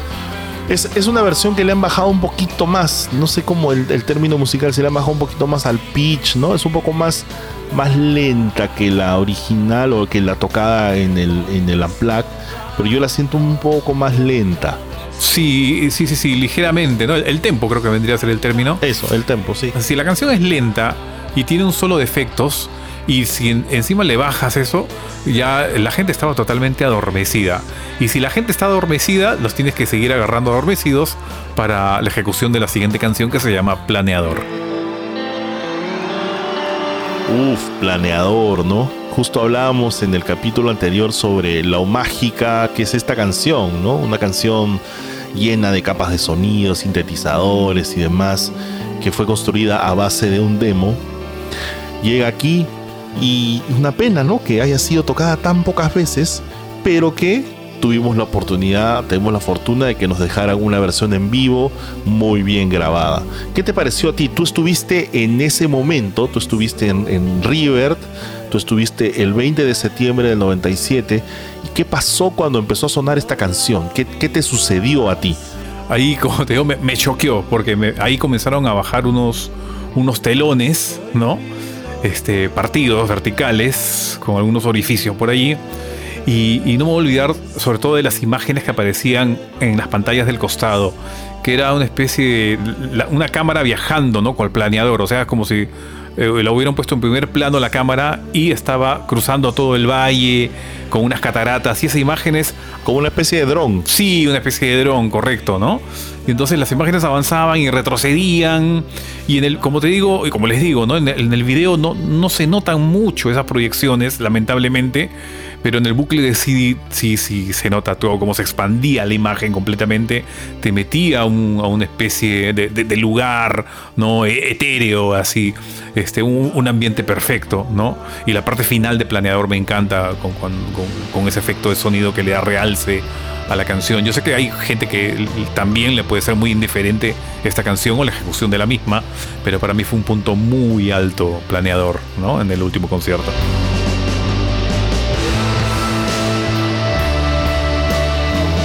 No, para mí también. Es, un, una, una canción fantástica. Pero más fantástica que esa canción es la que sigue, ¿no? Que es un track grabado en Argentina. Y para mí, creo, es la mejor canción de toda la gira del último concierto. Nos estamos refiriendo a Luna Roja. ¿Qué tal canción es Luna Roja? Mi favorita, eh, una de favoritas de Dynamo además.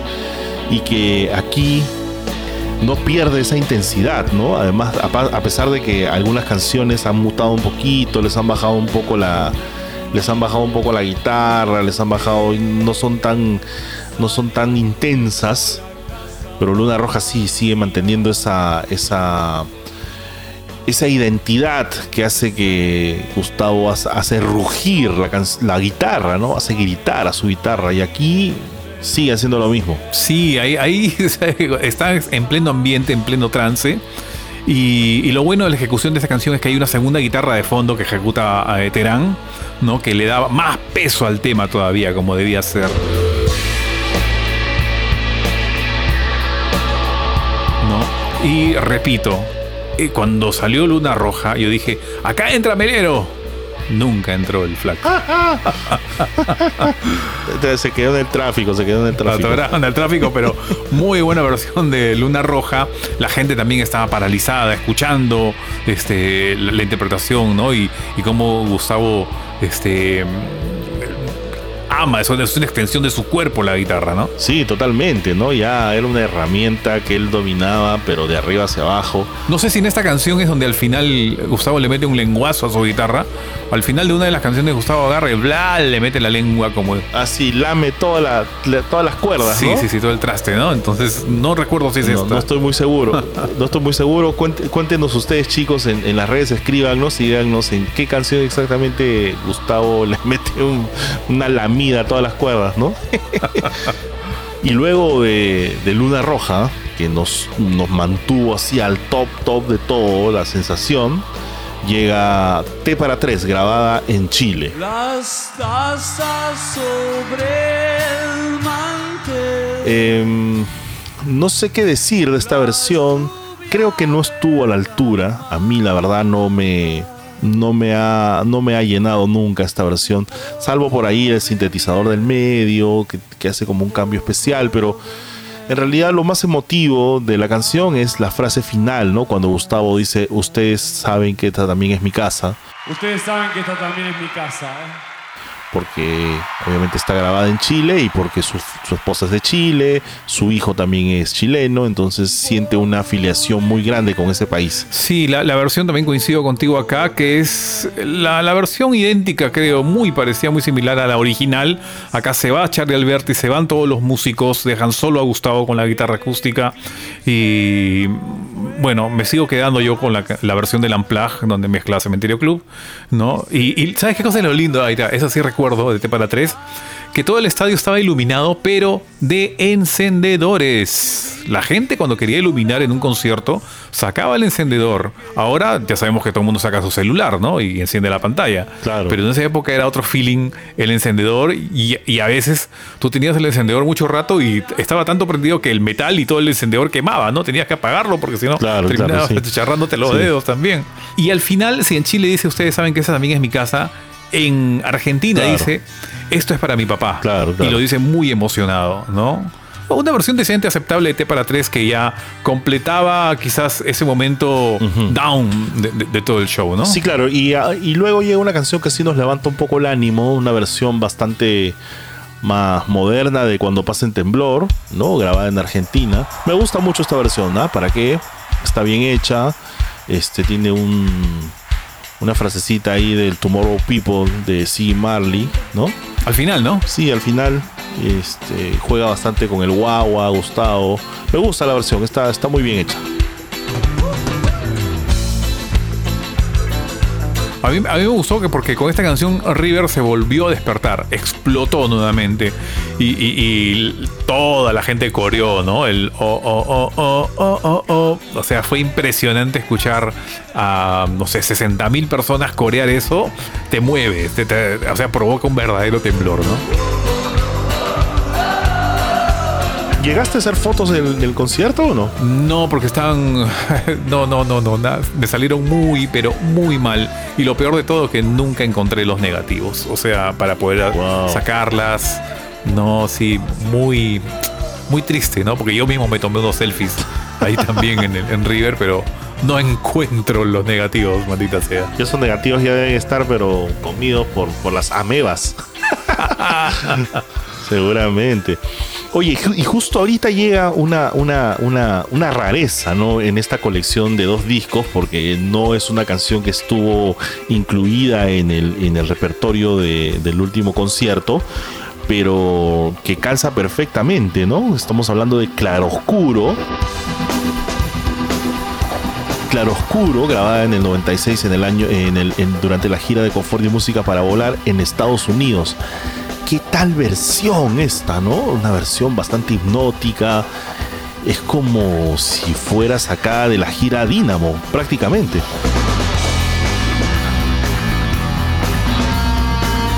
Sí, y me, encanta esto ya, porque este, esta versión, em, yo como, como les comenté la vez pasada, yo la escuché eh, precisamente en el 96, ahí en Bogotá. Esta versión es de marzo del 96 de Estados Unidos. Y yo la- cuando la escuché en Bogotá y cuando dijo la parte soy tan vulnerable a su amor, dije, wow, qué buena, ¿no? Y cuando escuché mi grabación, ¿no? En, un cassette, estaba tan saturado que no se entendía nada. O sea, me alegró eso de sobremanera que incluyen esa versión que siempre quise tener en el último concierto. O sea, dije, qué buena inclusión.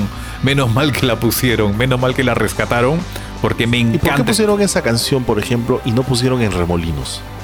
Por ejemplo, ¿sabes algo de eso? No, no, no, no, la verdad que no. Es, yo sé que la, la no inclusión de Remolinos es algo que los fans no han perdonado nunca a, a la banda, pero no, no discrepo con que hayan puesto Claroscuro, definitivamente. Pero gran yo- acierto el de Gustavo, que es el que decidió al final eh, incluir esta canción, Claroscuro, ¿no? Le da un, un- un matiz distinto porque tiene otro sonido incluso a, a lo que se logró en el último concierto.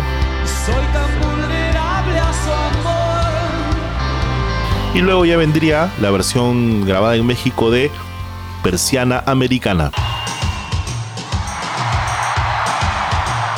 Persiana Americana, una, una canción ya una de las más famosas, en donde también el estadio explotó.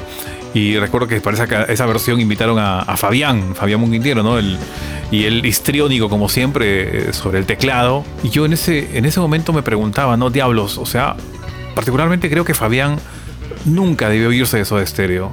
O sea, yo creo que hubiera aportado muchísimo. O sea, él aportó mucho eh, cu- cuando estuvo, cuando hizo signos, ¿no? Y aportó también, por ejemplo, cuando hizo la gira de Sueño Estéreo, de él fue la idea de hacer la versión lenta, por más que no me guste, pero de él fue la idea de, de- de La Ciudad de la Furia. Entonces yo creo que los aportes de Fabián siempre fueron atendidos, escuchados y to- tomados en cuenta y, e importantes, ¿no? Porque había un, un estilo que se daba a notar claramente, ¿no? Eh, eh, en la ejecución de la banda. Entonces, no sé por qué el- hubiera sido diferente la historia si es que Fabián se hubiera mantenido con los de estéreo. Pero bien, una, una simpática versión de versión americana también con mucha energía y ahí despertó el estadio totalmente, ¿no? Nuevamente ya estaba activada la gente, se, se armó nuevamente la fiesta y había pasado la pausa y seguía eh, el show, ¿no? O sea que Zorrito es como el Alan Wilder de Soy Stereo, una cosa así. No me menciones a mi tío Alan, por favor, porque si no, Dios mío. Una broma, una broma para, para no quedarnos, para seguir aguantando estas 50 canciones que estamos mencionando, ¿no? Estamos al borde de la cornisa. Y el, el disco continúa con una versión grabada en Chile de Un Millón de Años Luz. También gran versión esta, ¿no? Me gusta mucho cuando Gustavo alarga el solo, se nota que la está pasando muy bien, ¿no? Lo toca muy bien, se nota ahí que hay una camaradería en la banda, las miradas y demás.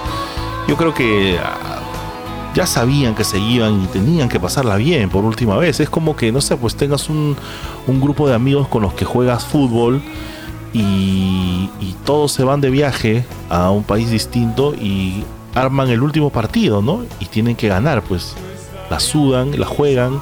Y eso fue el último concierto, ¿no? Un último partido para ellos donde tenían que salir airosos, tenían que salir en hombros como héroes, que fue creo que lo que sucedió al final.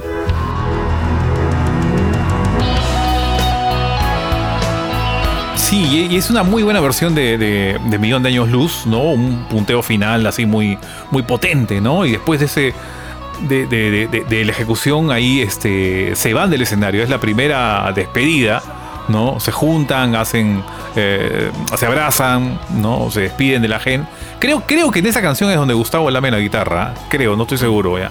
¿Ya? Este, y es ahí donde se despiden, ¿no? La, la- la primera vez. Y la gente los reclama, ¿no? Ay, no se va, de serio no se va. Y ahí ya regresan nuevamente al escenario y, e ingresan con. Y, y Gustavo dice, ¿no? Ya son la una, la una y un minuto. O sea, ya era 21 de septiembre y ya era primavera, precisamente, ¿no?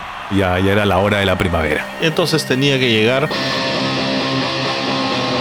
Primavera Cero, pues, ¿no? Buena versión también la de Primavera Cero, ¿ah? Sí, y me gusta también cuando veo una segunda guitarra de fondo, tuvo una guitarra de apoyo ahí también, y eh, una segunda guitarra como que le da más peso y le quita el efecto, el efecto falso que podría haber tenido un sampleo ahí o un efecto que le haya puesto Tweety. Entonces había una guitarra verdadera ahí de, de- de fondo que eh, le daba volumen a la canción y a la versión, ¿no? Primavera Cero. Fluorescencia azul, luz que baña. Y sabes, Eh, a mí me hubiera gustado mucho que este disco tenga al menos las últimas palabras, las palabras finales de Gustavo, ¿no? Cuando le explica a la gente y le dice, no, eh, cuando me propusieron hacer la gira final, lo pensé mucho, pero luego de todo lo que he pasado, la única respuesta a todo esto es ustedes, ¿no? Ustedes, la gente, el público que está aquí por nosotros y, y nosotros somos por ustedes, ¿no? Empieza a agradecerle al público y en algún momento él se retira y llora en el escenario, ¿no? Sí, sí, sí, Hay sí. un sí. momento donde se, se cubre la- la- el, el rostro con las manos y obviamente está muy emocionado porque más allá de los egos, más allá del- de la proyección solista, más allá de las promesas de la disquera y de qué sé yo, de, de- de todos los planes que pueda tener de forma artística, Soda Stereo fue la banda que lo hizo popular, que lo encumbró como un, un verdadero artista y se estaba despidiendo. Y qué gran idea para para esta anticipo de decir adiós con Cae el Sol, ¿no? Una canción hermosa de, de canción animal. Y mira, te, te, estás dando cuenta que se están despidiendo con dos canciones de canción animal, su disco más exitoso, más masivo. Y creo que si vamos revisando el repertorio, el mayor disco tocado es canción animal, ¿no? Claro, es el más taquillero, el más vendido, el más comercial, ¿no? El, el más este, alabado, ¿no? Entonces, Claro. creo que era- es, es justo, era justo Claro. que, que lo hagan de esa manera, ¿no? Este, Cae el Sol me parece una versión también eh, consistente, ¿no? Este, aunque particularmente no me gustó que, eh, que le aumenten bandoneón a, a Cae el Sol, ¿no? No, no me gustó mucho. Eh, No, yo sé que a veces hacer fusiones, experimentos musicales, te arriesgas y dices, oh, qué bonito puede quedar. Pero Cae el Sol, yo Más que, más que un bandoneón, creo, más que un bandoneón, creo que es un acordeón, ¿ah? Sí, ¿no? No estoy muy seguro, pero yo creo que sí es un acordeón. Y eso es lo que más me gusta a mí de, de esa versión, la inclusión de ese sonido. Le, es que le da todo el aire, el aire porteño, ¿no? Entonces, Claro. y más todavía cuando dice Buenos Aires, Argentina, humedad, Claro, ¿no? claro. Pero esta canción, no sé, yo, yo me hubiera encantado que tuviera un arreglo de cuerdas en vez de un acordeón, ¿no? Buenos Aires, Argentina. Claro, y al final este se manda con el solo de Here Comes the Sun de los Beatles, ¿no? Que era acostumbrado cuando acababa este tema. Y acabando ya esta canción se acercaba el final de finales, ¿no? El, el adiós definitivo con este speech que, que, que introduce a, a la banda, ¿no? Y dice, tengo una muy buena canción para cantar aquí, ¿no?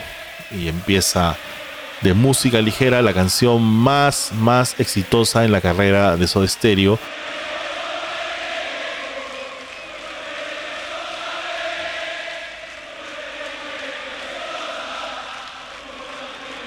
Tengo una buena canción para cantar, a ver. Durmió. Un buen acierto para acabar este show porque la gente simplemente destruyó el estadio, ¿no? ¿Te acuerdas de ese momento tú? ¿Cómo se sintió cuando Gustavo empezó a tocar los acordes de empezó a tocar la guitarra y sonaba de música ligera? ¿Qué cosa qué cosa sentiste tú? ¿Cómo viste a la gente? Ahí son los momentos en donde tú quisieras tener ojos de araña, ¿no? Ocho ojos para poder ver en todo lugar, ¿no? Ocho o seis ojos, lo que sean, porque no sabes a dónde mirar. Ves que comienza la ejecución de Gustavo y ves en 360 grados el estadio cómo salta, todos saltan, las tres, los tres niveles de, de tribunas de River y toda la cancha saltando a la vez. Es, son los momentos que jamás se te van a borrar en la vida, ¿no? Por Un momento telúrico. Totalmente, ¿no? Ni, ni en la celebración de un gol para el Mundial de Argentina puede haber saltado así el estadio. Pero, pero la verdad, es increíble, ¿no? La sensación.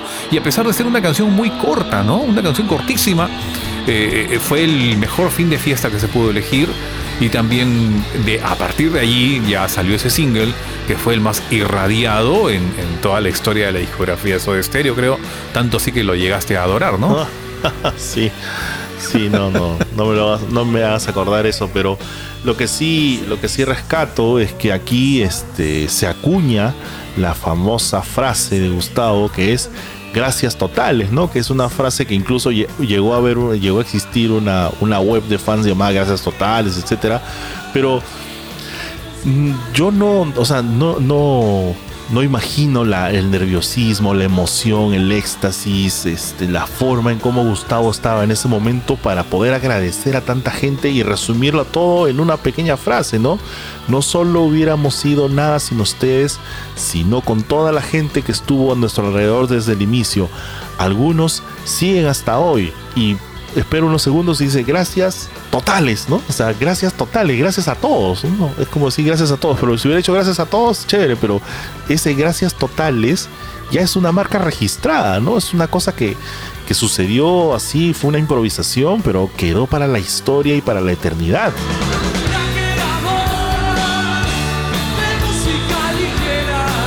Sí, nada más cierto, nada más cierto todo lo que acabas de decir. O sea, yo imaginar en ese momento a Gustavo estar con la emoción al pico, al tope, y crear un speech perfecto para ese final. Y ese cambio de palabras, o sea, no hubiera tenido el mismo efecto de ninguna manera. O sea, tú lo acabas de decir, si decía gracias a todos.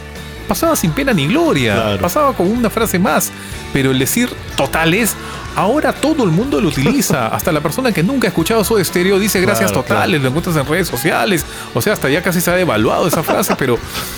Pero ahí está, ¿no? Ahí está, y ya, ya quedó para la historia, ¿no? Hay memes, hay, hay stickers, hay todo, hay polos. Claro. hay- eh, y, y entonces creo que está bien registrada también, ¿no? Y hay otra cosa que tampoco se escucha en el, en el CD, eh, que luego de que, que la banda salió a despedirse, se abrazaron, este, eh, rociaron con champán al público, a su equipo.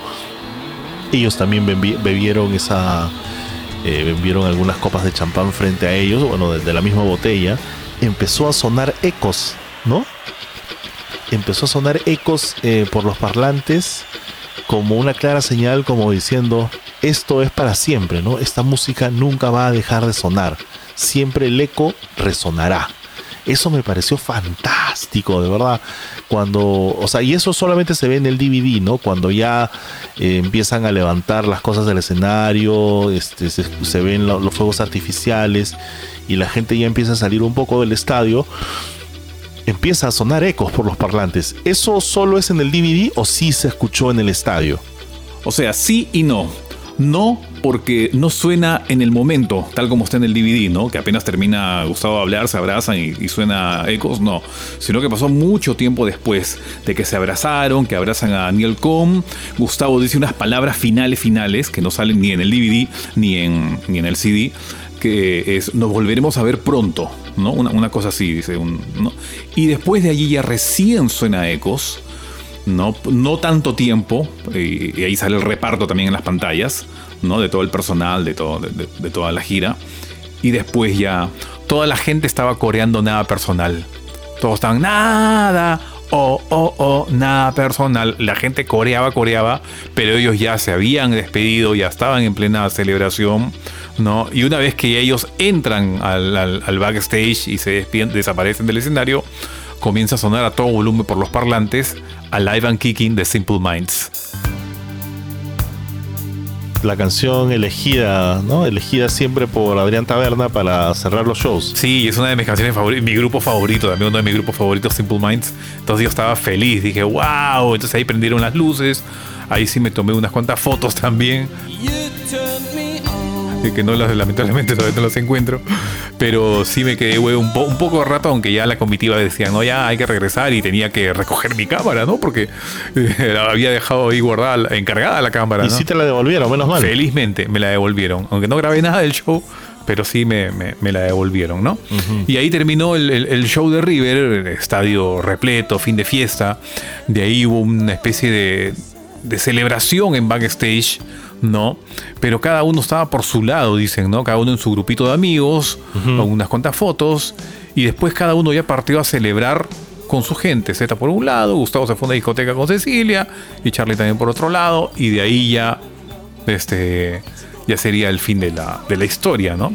Y ahora una, una, una pregunta, una pregunta difícil, ¿ya? Para no ponértela fácil.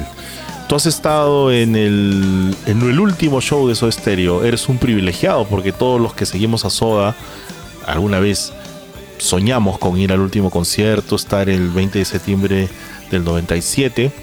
Pero también fuiste al primer show de la gira Me Verás Volver, ¿no? El 19 de octubre del 2007. Ahí sí te pude acompañar. ¿Con cuál de esos dos conciertos te quedas?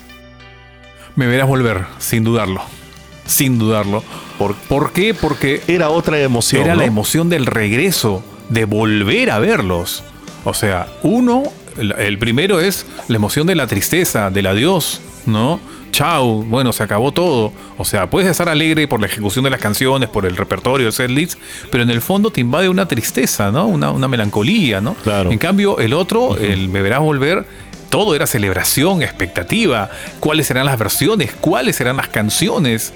Entonces eran dos momentos diferentes, pero si me das a elegir entre los dos, definitivamente me quedo con el Me Verás Volver, ¿no?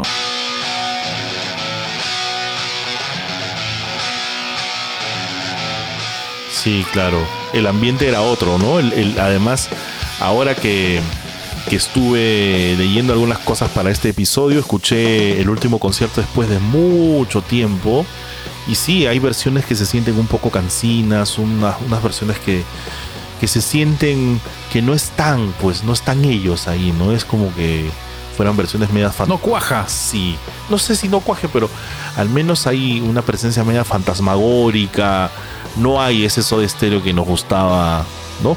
Pero hay muchas personas que, personas que tienen un criterio muy, muy, muy alto, personas músicos, artistas que yo conozco, que me han hecho toda una teoría para decirme por qué el último concierto es mejor que la gira Me Verás Volver. Por cuestiones de sonido, por cuestión de interpretación, por cuestión de grabación, por un montón de detalles. ¿No? Este, sin embargo, yo sigo también pensando que la gira Me Verás Volver es la gira que le hizo justicia a Soda Stereo. ¿Por qué? Porque después de 10 años de inac- inactividad, Soda Stereo, no sé qué decir, quintuplicó. Estás acumulado de energía, Sí, pues. Quintuplicó su valor, ¿no? Elevó su valor a la enésima potencia, ganó nueva gente, ganó nuevos seguidores, se convirtió en una leyenda, en un mito, y volver a ver a estos. eh, protagonistas sobre el escenario fue realmente muy interesante. Y eso ya lo hablaremos en el próximo episodio, porque el próximo episodio toca hablar sobre estos dos discos en vivo que traen un repertorio distinto. Seguramente coinciden algunas canciones, pero vamos a encontrar a una banda con una nueva actitud, con una actitud de reconciliación, con una actitud de hacer las paces y de hacer negocios también, por supuesto. Y nada, no sé si tienes algo más que agregar eh, sobre la gira del último concierto. Sí, sí, sí. Este, bueno, eh, mencionar exactamente las canciones que no fueron incluidas, Ajá. que era Corazón del Ator, que fue con Daniel Saiz, Sueles dejarme solo, Claro. No necesito verte, esa sí felizmente no la incluyeron.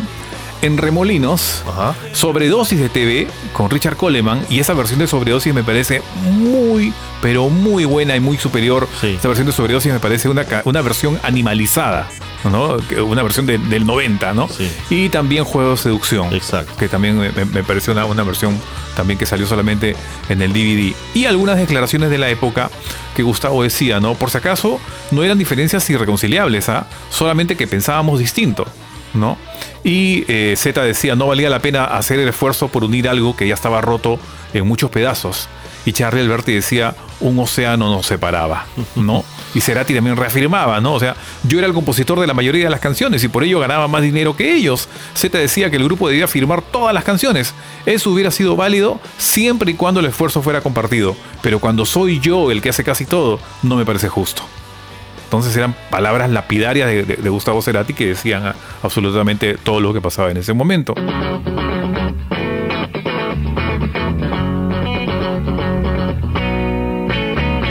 Luego de ese show ya de River, este, pasan algunos días, ¿no?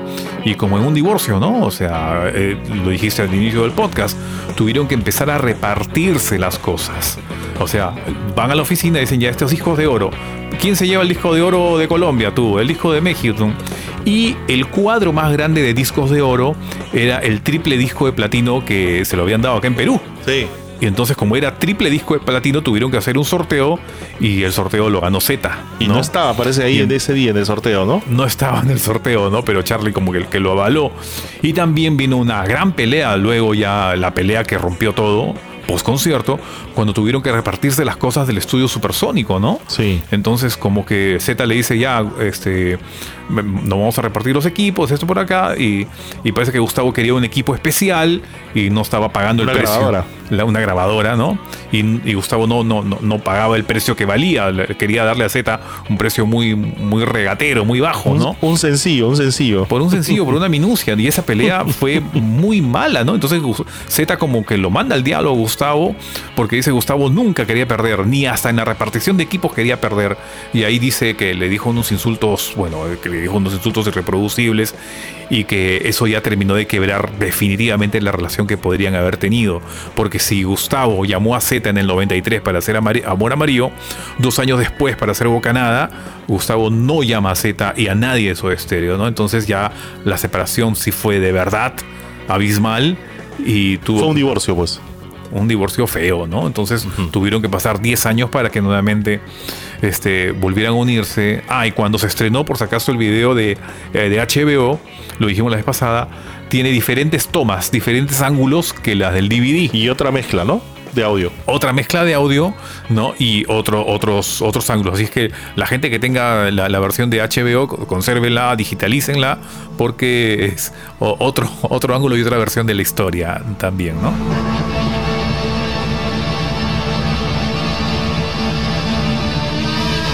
Sí, además les contamos que a nivel de ediciones de discos, eh, el último concierto también tiene algunas joyitas por ahí. Por ejemplo, eh, hay una edición promocional, el single de, música ligera, que viene acompañado con una entrevista a Gustavo que responde alrededor de 10 preguntas, que habla sobre la trayectoria de Soda, sobre los puntos más importantes en su carrera y sobre por qué se despide la banda. Este es un, un single que se repartió a las radios y que algunos coleccionistas han podido conseguir. Presente. Presente, presente. y es un, es un, este, un documento muy valioso como colección. Luego ya... Aunque las declaraciones, aunque las declaraciones de ese, de ese single CD este, fueron extraídas de un video que le hicieron a Gustavo, ¿no? Una entrevista en video y extrajeron el audio y lo pusieron eh, para ese single CD, ¿no? Ah, qué bueno ese dato. Y luego, este, cuando se editó el DVD de eh, el último concierto, se editó en Argentina, ¿no? Venía con, un, con una cajita negra, un empaque bastante bonito. México eh, sacó una edición limitada, una edición especial doble. Doble, ¿por qué? Porque un disco era el DVD y otro era un CD de audio con una selección de canciones de los discos A y B. Pero, ¿cuál era la novedad ahí? Ahí sí venía Juego de Seducción, ahí sí venía Sobredosis de TV y venían algunas otras canciones que no estaban en, eh, en los discos originales, en el A y B.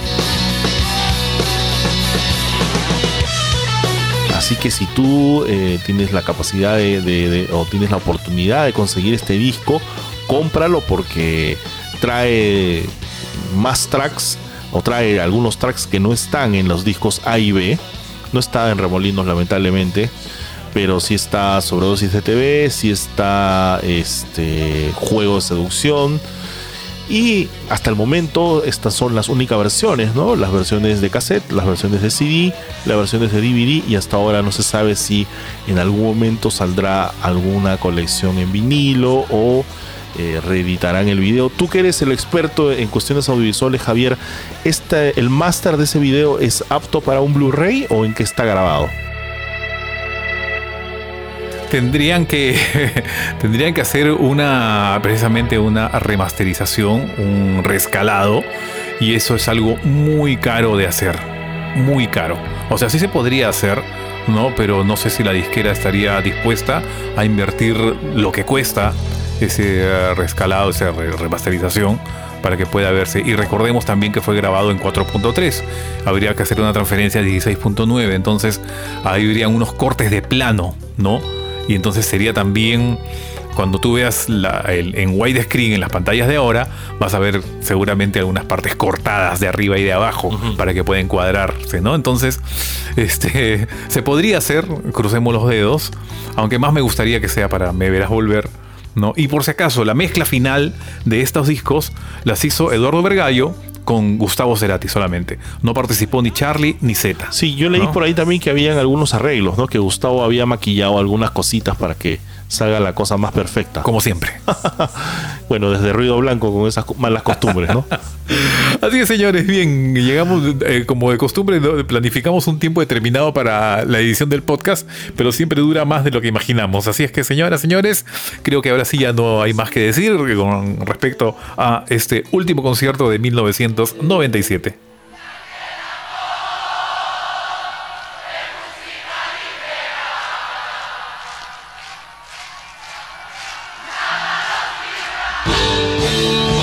Así es amigos, nos vemos en una próxima emisión donde hablaremos sobre Me Verás Volver, la millonaria gira de regreso de Soda Stereo del 2007, que también arrojó dos discos y también un DVD, un libro, una, una, una, una gama de merchandising, pero obviamente nosotros hablaremos únicamente de los dos discos. Yo soy Juan Carlos Cabrera, esta noche estuve como siempre con mi amigo Javier Vázquez, ya saben que nos pueden encontrar en Instagram, arroba caja negra para conversar con nosotros, para enviar algunas, algunas fotos, algunos momentos, audios, lo que sea, estamos publicando videos y algunas anécdotas alrededor del disco que comentamos en la semana, así que nos encontramos ahí también.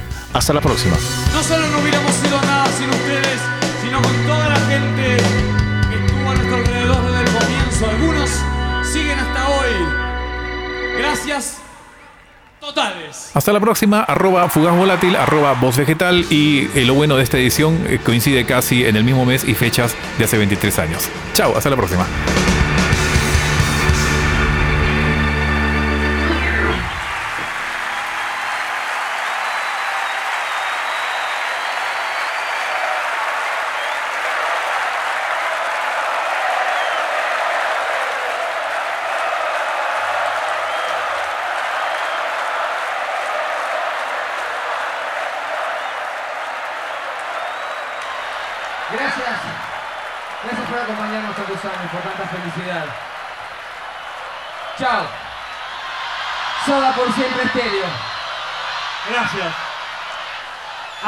Vuelta, la forma que sea. Chao.